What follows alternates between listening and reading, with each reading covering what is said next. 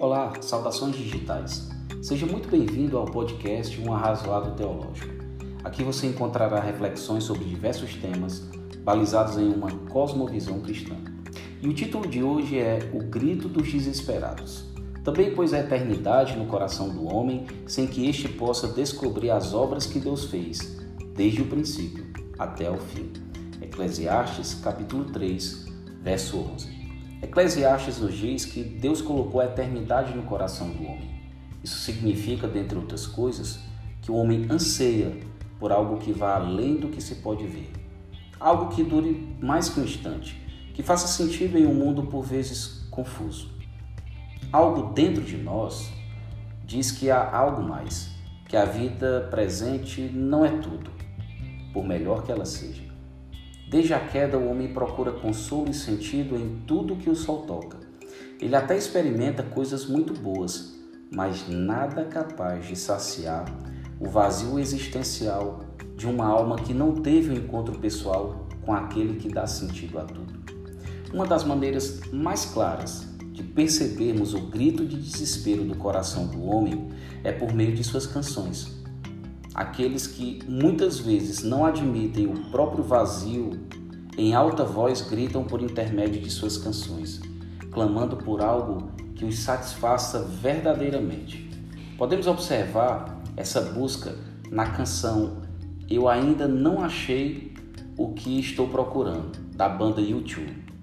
Numa tradução livre, ficaria mais ou menos assim: Eu escalei as mais altas montanhas eu corri pelos campos, apenas para encontrar contigo, apenas para estar contigo. Eu corri, rastejei e escalei os muros da cidade, os muros da cidade, só para ficar contigo, mas ainda não encontrei aquilo que estou procurando.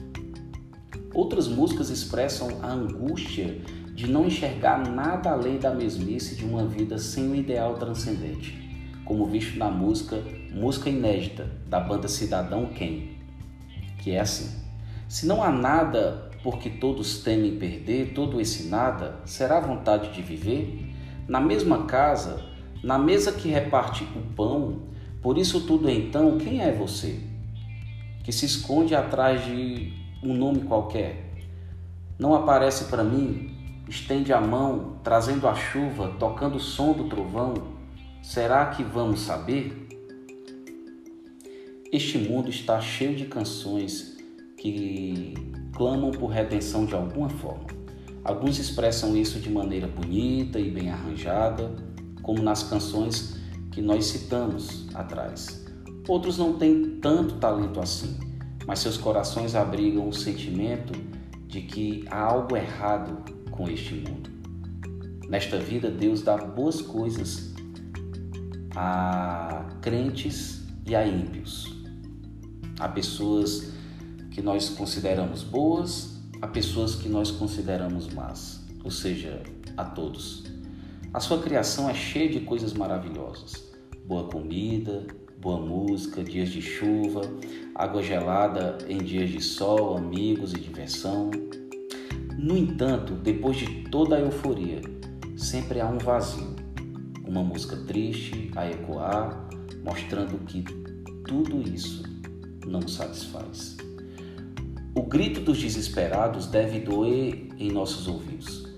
Em meio à angústia e ao cansaço existencial do homem, temos de ser porta-vozes daquele que nos convida a descansar.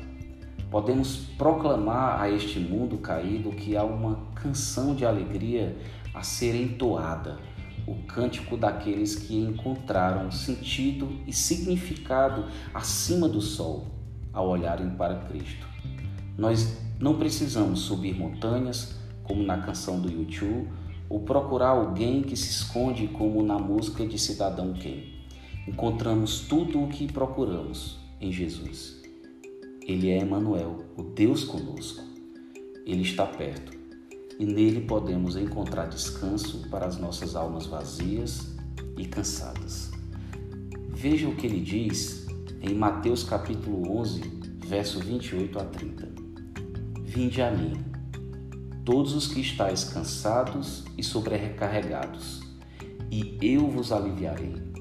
Tomai sobre vós o meu jugo e aprendei de mim, porque sou manso e humilde de coração, e achareis descanso para a vossa alma, porque o meu jugo é suave e o meu fardo é leve.